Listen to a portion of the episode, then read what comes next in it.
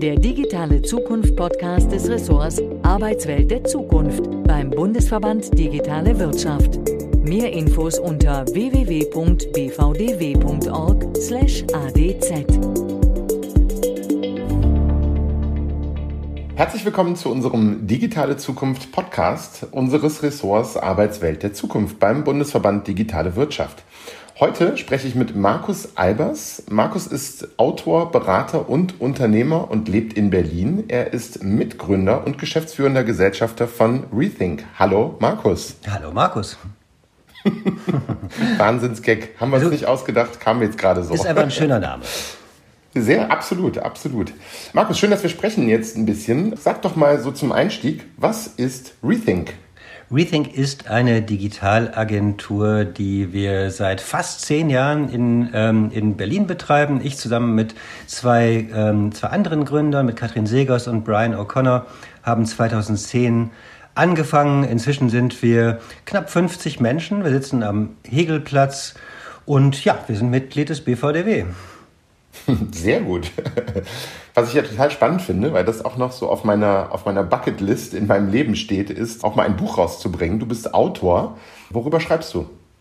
Ja, ich war ja, bevor wir Rethink äh, gegründet haben, mein Leben lang Journalist. Insofern äh, ist, ist das Schreiben so ein bisschen das, was ich, äh, was ich auch gelernt habe, ja, was ich auch, auch, auch womit ich mir die Welt erschließe und Phänomene mir selbst erkläre und mich mit Dingen beschäftige, die mich einfach auch persönlich interessieren. Und so um das Jahr 2007, 2008 herum hatte ich, ähm, hatte ich einen Job bei einem großen Magazin, ähm, Führungs Kraft war ich da auch und, und ähm, es war so diese Art von Job, wo man eigentlich quasi im Büro lebt, oder? Wo man im Winter im Dunkeln zur Arbeit fährt, dann da acht, neun, zehn Stunden im Büro ist und dann abends im Dunkeln wieder nach Hause, vielleicht noch mal ein bisschen Sport macht oder Fernsehen guckt, schläft, wieder ins Büro. Und ich fand damals, dass das ähm, nicht nur vielleicht kein gutes Leben ist, sondern vor allem schon damals so komisch unzeitgemäß. Ja? Weil man ja auch 2007 schon Dinge miteinander tun konnte, also arbeiten, ohne dass man den ganzen Tag äh, im selben Raum sein muss. Ja? Also ähm, von, von Google Docs bis Skype gab es das damals ja auch schon.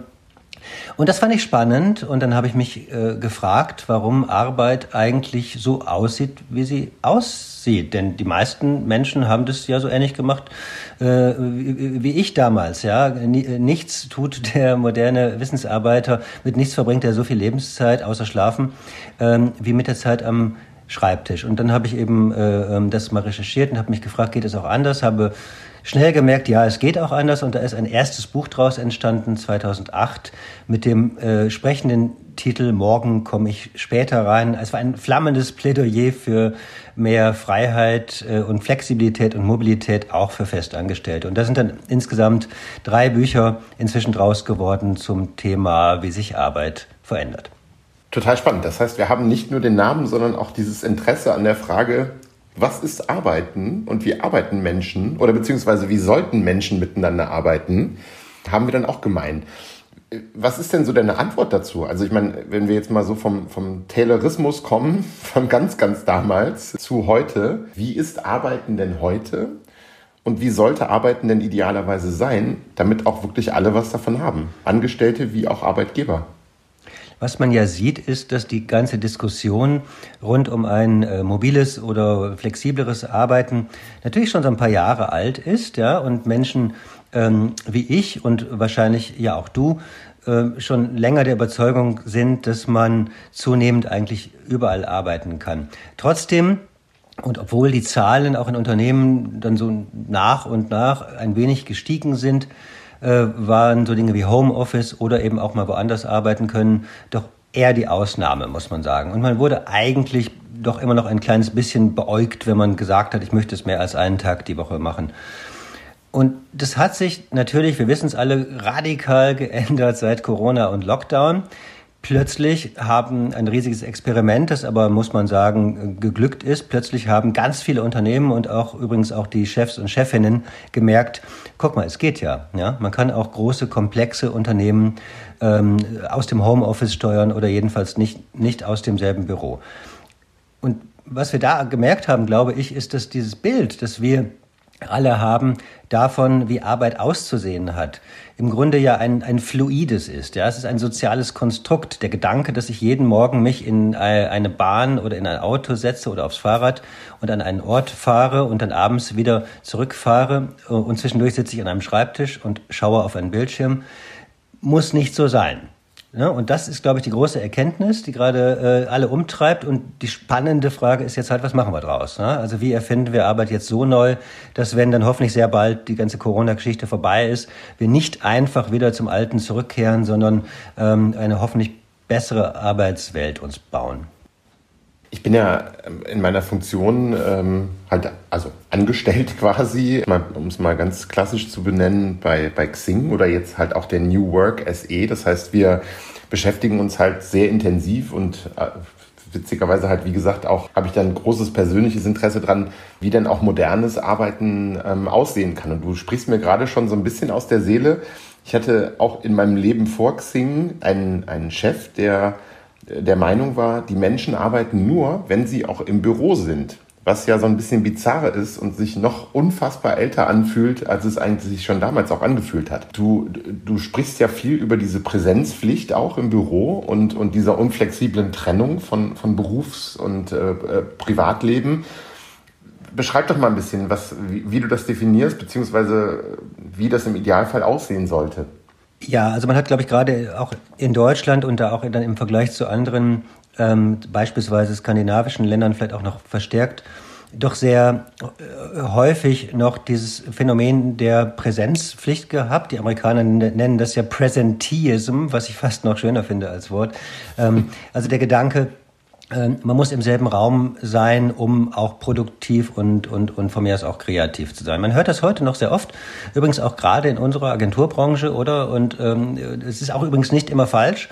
Ähm, so, so Aussagen wie, damit wir wirklich kreativ sein können, müssen wir alle gemeinsam im selben, vom Whiteboard stehen, im selben Raum. Ja? Und, und sonst, sonst, ja, sonst springen die Ideen nicht, nicht rüber. Und es mag ja auch äh, für bestimmte Aspekte des Arbeitens gelten, das will ich gar nicht bestreiten, wobei ich glaube, dass man auch mit digitaler Kollaboration wahnsinnig kreativ sein kann. Aber es gibt eben ganz viele Teile des Arbeitens, wo man sich dann auch mal konzentrieren möchte ähm, oder vielleicht auch äh, sogar sowas wie Kontemplation braucht. Ähm, dafür brauche ich nicht unbedingt äh, den, äh, den Austausch und ganz bestimmt brauche ich nicht das Büro. So, und diese Präsenzpflicht, die ja also bis zuletzt noch, äh, bis vor wenigen Monaten eigentlich noch sehr verbreitet war in deutschen Unternehmen, gerade Vorgesetzte sehen halt gerne irgendwie so ihre Schäfchen da sitzen, ja, und wenn die vor ihrem Rechner sitzen, dann arbeiten die wahrscheinlich auch. Es hatte oft auch was damit zu tun, dass Vorgesetzte dann die Möglichkeit natürlich haben, jederzeit mal kurz reinzuplatzen und zu sagen, ja, äh, können wir mal kurz über das und das sprechen oder hast du mal eine Sekunde, also so unterbrechende Dinge ist aber praktisch für den Chef oder, oder die Chefin, häufig nicht so praktisch für die Angestellten. Das hat sich jetzt eben auch geändert durch Corona. Ich fürchte aber, dass wir uns äh, gerade von den Ketten an den Schreibtisch zwar befreien, uns aber möglicherweise äh, längere, aber dann vielleicht noch, noch, noch härtere Ketten anlegen, nämlich äh, Ketten an den Bildschirmen. Also in dem Moment, wo wir die klassische Präsenzpflicht des Büros nur verlegen in eine quasi digitale Präsenzpflicht, also eine Zoom-Konferenz nach der anderen oder ähm, bitte 24-7 bei Slack reinschauen, haben wir das Problem nicht gelöst, sondern vielleicht sogar vergrößert. Jetzt bringt das natürlich auch ganz andere Herausforderungen mit sich. Also ähm, als Teamlead beispielsweise, wenn ich im Meeting sitze physisch, dann merke ich schon, dass mein Gegenüber irgendwas doof findet oder, oder dass, dass ihn oder sie irgendwas beschäftigt oder so. Wie, wie umgeht man sowas oder beziehungsweise wie geht man damit um, auch auf, die, auf diese zwischenmenschlichen Dinge zu achten, wenn man jetzt wirklich nur in irgendwelchen Slack-Calls sitzt oder, oder über virtuelle Meetings sich austauscht? Ja, es wird viel, viel, viel darüber gesprochen, was da verloren geht. Ich finde aber auch ganz spannend, mal drauf zu schauen, was man dadurch gewinnen kann. Es gibt nämlich schon erste Studien, ähm, die gerade jetzt äh, eben auch die, die, die Corona-Zeit auswerten, wo plötzlich herauskommt, dass bei virtuellen Konferenzen, sei es über, über Zoom oder Slack oder wie auch immer, plötzlich eine andere Dynamik in der Gruppe entsteht, dahingehend, dass auch diejenigen, die vielleicht ein bisschen schüchterner oder zurückhaltender sind, plötzlich auch einen Beitrag leisten. Denn die typische Situation in, in so einer physischen Konferenz, wo alle äh, in einem Raum sitzen, ist ja ehrlich gesagt, das kennen wir glaube ich auch alle so, dass doch immer die gleichen reden, ja, also die, die halt irgendwie, äh, ja, die so ein bisschen selbstbewusster sind oder sich auch gerne reden hören und die, die so ein bisschen stiller sind oder nachdenklicher, ähm, eben nicht zu Wort kommen. Das ändert sich in, äh, in, in, in der digitalen Kollaboration. Will sagen, das ganze, ganze Zwischenmenschliche muss nicht per se schlechter werden, bloß weil man nicht immer im selben Raum sitzt. Auch im selben Raum kann es ganz äh, unangenehme Dynamiken geben, zwischenmenschlich. Klar ist aber auch, wie du schon sagst, ähm, dass da gerade auf Führungskräfte ganz neue Herausforderungen zukommen, also Remote Leadership oder solchen Stichworten, ähm, ist, glaube ich, noch total viel zu lernen. Ja, und ein Aspekt, glaube ich eben, was Führungskräfte unbedingt lernen müssen, ist ähm, äh, asynchrone Kommunikation. Ja, Führungskräfte haben eine Tendenz dazu, super gerne synchron zu kommunizieren. Also, da fallen dann ja so Sätze wie, bevor ich fünf E-Mails schreibe, rufe ich doch lieber mal an. ja? Oder geh mal kurz rüber oder red mit den Leuten. Das ist so typisch Chef oder Chefin. In Wahrheit brauchen wir aber natürlich, damit ähm, mobiles und flexibles Arbeiten wirklich funktioniert und dazu braucht man zwischendurch auch mal Phasen der, der Konzentration, längere Phasen der Konzentration für Deep Work, brauchen wir viel mehr asynchrones Arbeiten. Und das können die meisten Chefs nicht gut. Ja, ah, das ist wirklich zu beobachten. Jetzt ist ja nicht nur dieses Führungsthema oder, oder sage ich mal, Kommunikationsthema im Büro eines der Dinge, die durch dieses blöde Virus in Mitleidenschaft gezogen wurden, sondern auch dieses ganze Event-Thema. Jetzt, die ganzen großen Veranstaltungen finden nicht physisch statt, was ich persönlich dann auch wirklich sehr, sehr schade finde. Aber auch gerade so Riesenveranstaltungen wie jetzt eine Demexco, eine Zukunft Personal, mit denen wir zum Beispiel auch ähm, jetzt ähm, BVDW-seitig dieses Jahr kooperieren, die finden alle virtuell statt. Jetzt nächste Gemeinsamkeit stehen wir beide ja auch hin und wieder mal auf der Bühne. Wie gewinnst du da die Aufmerksamkeit des Publikums in solchen virtuellen Präsentationen? Ähm, anders eben. Wobei, ich glaube, wir kennen das, ja, also können wir gleich mal drüber reden, ne? aber ich meine, vielleicht zunächst mal nochmal, was, was geht verloren? Klar ist es, ist, finde ich, ich finde es auch schlimm und schade, dass man, dass man sich dann viel weniger persönlich sieht. Ich finde aber auch, dass die Art und Weise, wie manche oder viele Events in den letzten Jahren sich entwickeln, entwickelt haben, eine gewisse Gleichförmigkeit äh, äh, hatte, wo eben ja Keynote-Speaker stehen auf der Bühne, das Publikum hört sich das dann so an, also die sogenannten Experten verbreiten ihr Expertenwissen. Ähm, und in der Kaffeepause steht man zusammen und redet über die Sachen, die einen vielleicht wirklich interessieren. Und die Frage, warum Events eigentlich genauso aussehen müssen, stellt sich ja schon. Und ich glaube, ähnlich wie bei der Büroarbeit oder eben Arbeit, haben wir jetzt hier die Chance, auch, auch Events mal neu zu denken und, und äh, mit neuen Formaten, mit neuen digitalen Formaten anzureichern, die, und da greift vielleicht wieder dieses Beispiel von der Konferenz von vorhin, wo dann auch diejenigen sich trauen, mal was zu sagen, sonst sich nicht so trauen. Ich glaube, dass man ähm, per digitaler Kollaboration äh, auch bei Events ganz viel gewinnen kann. Und ich finde übrigens, dass die, die Mexiko das ein ganz total spannendes äh, Konzept entwickelt hat, mit ganz viel Serendipity auch, wo man Menschen kennenlernen kann, die man eigentlich noch nicht kannte. Also, will sagen, da steckt eine große Chance drin und meine These ist ja, Eventveranstalter sollten lieber Geld für Content ausgeben als, als für Catering. Absolut. Und was ist so, wenn du in deine persönliche Glaskugel schaust, werden physische, also quasi echte Events oder echte Messen dann beispielsweise auch wieder den gleichen Stellenwert zurückgewinnen, wie es vor Corona war? Ich glaube, das ist so ähnlich wie mit dem Büro. Man wird es noch haben, man wird es auch noch brauchen, aber man wird nicht immer hingehen. Und genauso wird es bei Events sein. Ja? Also natürlich wird es wieder physische Events geben. Ja? Sagen wir mal so Fachkongresse, wo Experten aus aller Welt äh, sich, sich dann austauschen wollen. Ähm, die, die, die wird man eher äh, weiterhin physisch machen, beispielsweise.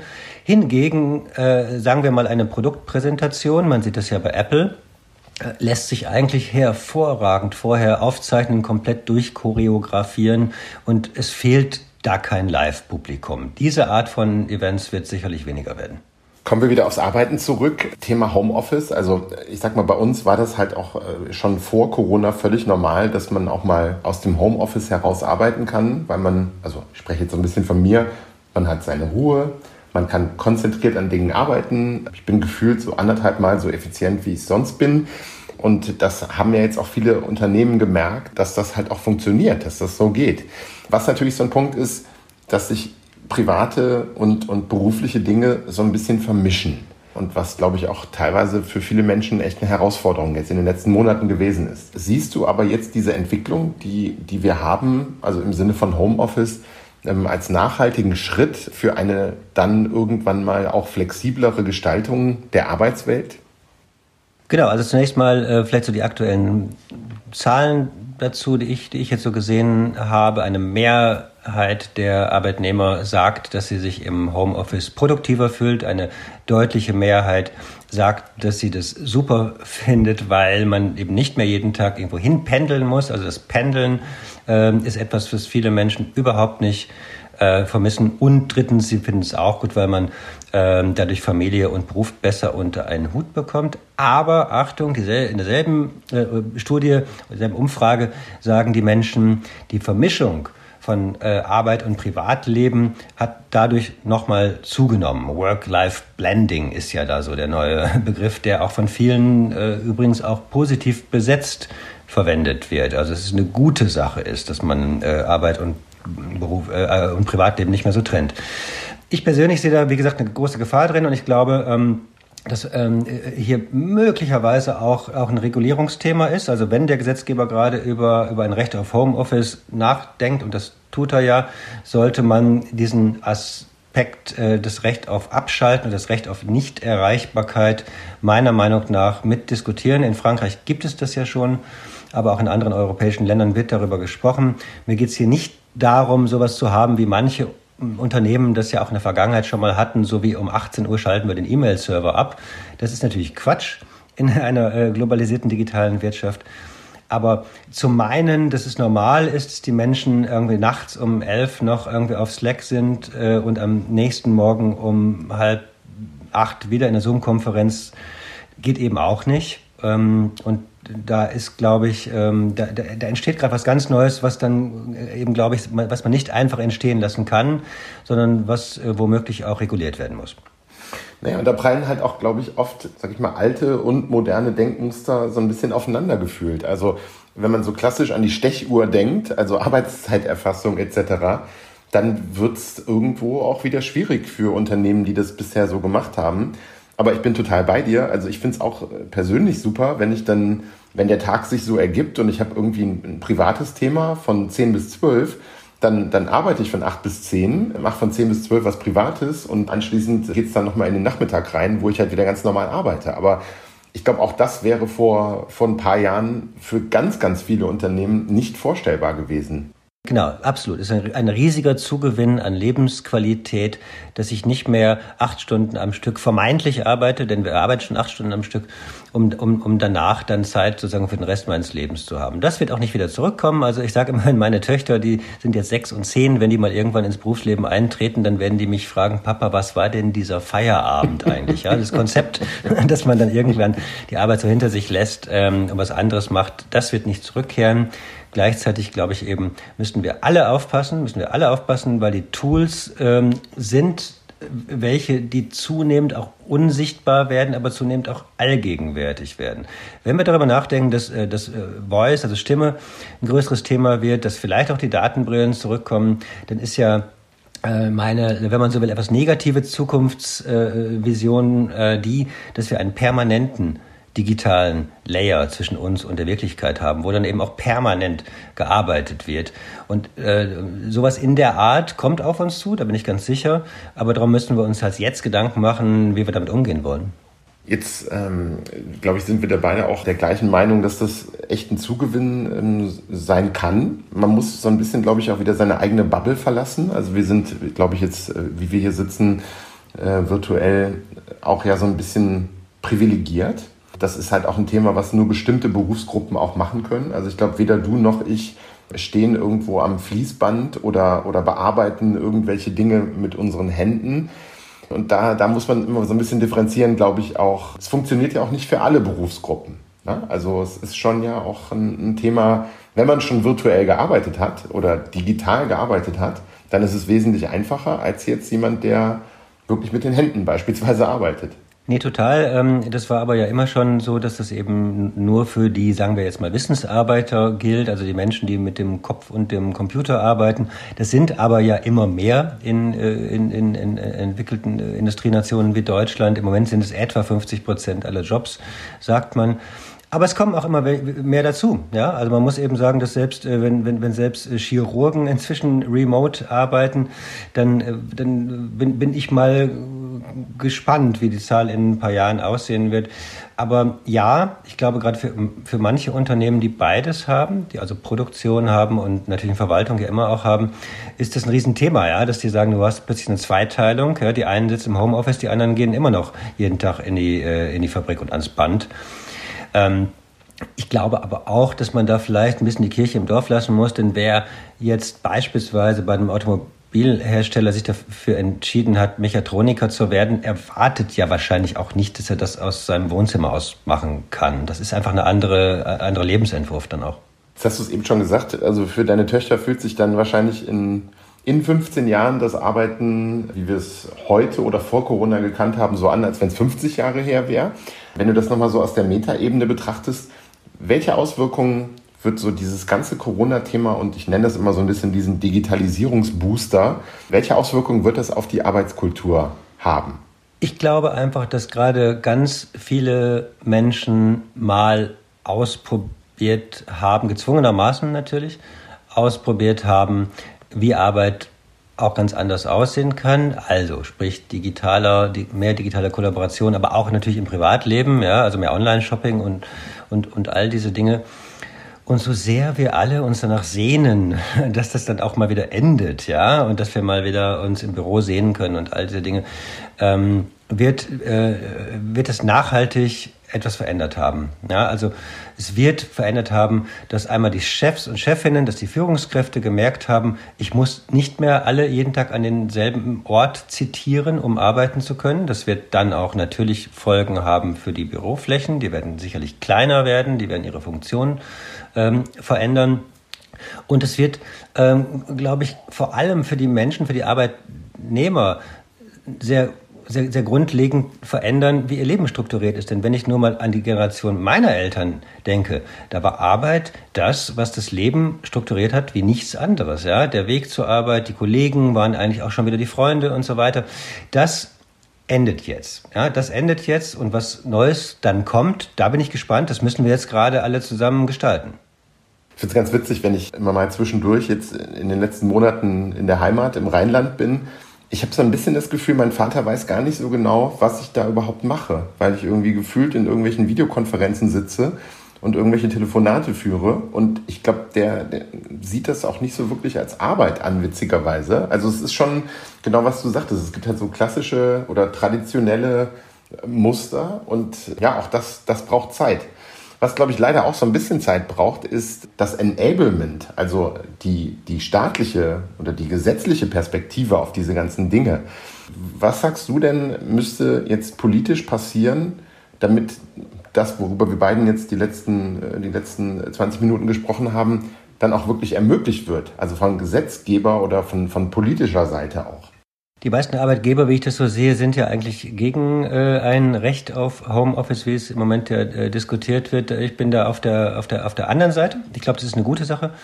Ähm, weniger, weil ich meine, dass jetzt alle äh, ins Homeoffice müssen. Ich persönlich finde ja übrigens den Begriff Homeoffice auch irre äh, altmodisch und auch den sozusagen auch das, was man damit dann so verbindet, nämlich den Gedanken, ähm, dass, ähm, dass man dann zu Hause sich ein Büro äh, hinstellt und einen Schreibtisch hinstellt, der eigentlich dann genauso aussieht, wie er vor im Büro aussah. In Wahrheit ist es doch ganz anders. In Wahrheit arbeiten wir zunehmend alle und überall. Und wenn Corona vorbei ist, dann sitzen wir auch wieder im Café und am Flughafen und in der Bahn. Also es geht, geht in Wahrheit natürlich nicht ums Homeoffice, aber so als Begriff kann man das dann schon verwenden. Ich glaube aber, dass äh, wenn so ein Gesetz kommt, muss es eben diese Vielfalt an Arbeitswirklichkeiten auch abbilden. Erstens, ähm, auch wenn es von mir als Homeoffice-Gesetz heißt, Und zweitens, worüber wir vorhin schon gesprochen haben, glaube ich, dass man in so einem Gesetz dann auch darüber sprechen muss, welche Grenzen können wir ziehen? Kann es ein Recht auf Nichterreichbarkeit geben für Arbeitnehmer, wie wir das in anderen europäischen Ländern ja auch schon sehen? Das finde ich spannend.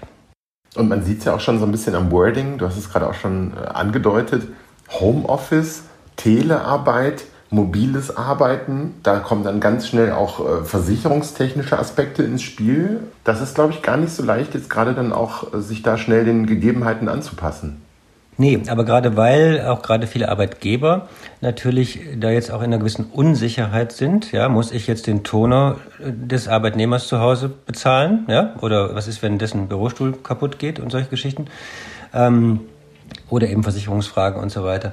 Äh, eben weil das so ist, äh, glaube ich, dass hier äh, ein, ein, ein, ein größere äh, Sicherheit, ein, ein, ein festerer Rahmen, der dann eben auch vom Gesetzgeber kommen kann, auch für Arbeitgeber hilfreich und wünschenswert ist. Und ich bin immer kein Freund, überhaupt kein Freund von, äh, von, von Überregulierung oder, oder vermeintlich unnötigen Gesetzen, aber ich glaube, in diesem Bereich verändert sich gerade so grundlegend etwas, dass auch der Gesetzgeber hier gefragt ist. Und dann jetzt so den Blick nach vorne auch. Für Herbst wird ja dann auch die Veröffentlichung des, des Entwurfs zum Homeoffice-Gesetz erwartet. Was denkst du, was da kommen wird? Wie wird der Staat damit umgehen? Das kann ich dir beim besten Willen nicht sagen. Tut mir leid. Also da, auf, auf diese Frage habe ich keine Antwort. das ist ja auch mal ganz so. spannend. Naja, also ich glaube, so ein bisschen wie die Kanzlerin vor ein paar Jahren Hashtag Neuland über dieses Internet gesagt hat, wird uns da, ja, werden da wahrscheinlich noch viele Diskussionen geführt werden, wird uns da noch einiges erwarten. Ich würde behaupten, der Weg ist bereitet und, und es gibt viele, viele Unternehmen, selbst auch im Mittelstand, die wirklich schon sehr modern arbeiten oder das ihren Arbeitnehmern ermöglichen. Und ja, es bleibt, bleibt spannend zu sehen, was da jetzt so kommen wird. Markus, wir könnten jetzt auch locker noch mal eine halbe Stunde sprechen, aber leider ist mal wieder die Zeit äh, unser Gegner. Ich danke dir ganz, ganz herzlich für, für den Austausch. Wenn es jetzt noch letzte, letzte Worte von deiner Seite geben würde, dann ist das die Möglichkeit dazu bedanke mich auch für die tollen Fragen. Mir hat das wirklich, wirklich sehr viel Spaß gemacht und ich freue mich drauf, dass wir dann auch, auch, auch im, im, im BVDW und in den, in den Gremien das weiter diskutieren. Ähm, ich finde es super, dass ihr die Podcast-Reihe macht. Ich höre das gerne und bitte weitermachen. Perfekte Steilvorlage. Das sind genau die Themen, die wir in unserem Ausschuss Zukunft der Arbeit behandeln. Und äh, ja, da gibt es eine Menge zu, zu besprechen und zu diskutieren. Deswegen auch nochmal der Hinweis, äh, du hast es ja gerade schon angedeutet, auf unsere Podcast-Reihe, die wir da auch betreiben. Weitere Informationen, ein bisschen was zum Lesen, ein bisschen was zum Hören gibt es unter www.bvdw.org slash adz in unserem ähm, Ausschuss Zukunft der Arbeit. Ich kann jetzt nur noch sagen, vielen, vielen Dank fürs Zuhören und vielen Dank dir natürlich, Markus, nochmal für deine Zeit und bis bald. Ja, bis bald. Danke. Tschüss.